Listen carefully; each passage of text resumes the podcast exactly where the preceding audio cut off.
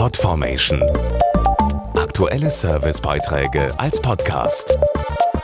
Regelmäßige Infos und Tipps aus den Bereichen Gesundheit und Ernährung.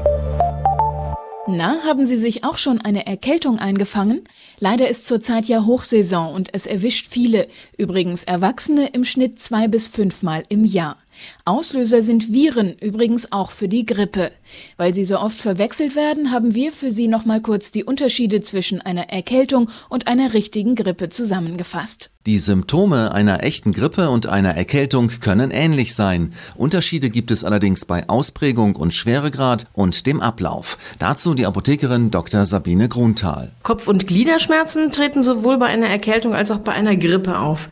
Bei einer Grippe sind sie allerdings meist stärker ausgeprägt. Üblicherweise fängt eine Erkältung langsam an, oft mit Kratzen im Hals, einer verstopften Nase und dann folgt ein Schnupfen.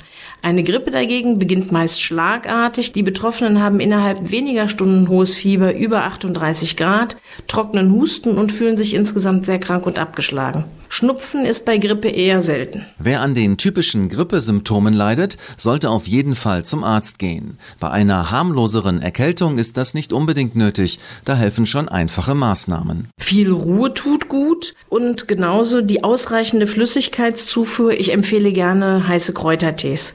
Zusätzlich können Sie Ihren Körper gezielt mit Arzneimitteln wie zum Beispiel Aspirinkomplex unterstützen. Das hilft gleichzeitig gegen die häufigsten Erkältungsbeschwerden mit dem Wirkstoff Wirkstoff Acetylsalicylsäure lindert es Hals-, Kopf- und Gliederschmerzen und senkt das Fieber.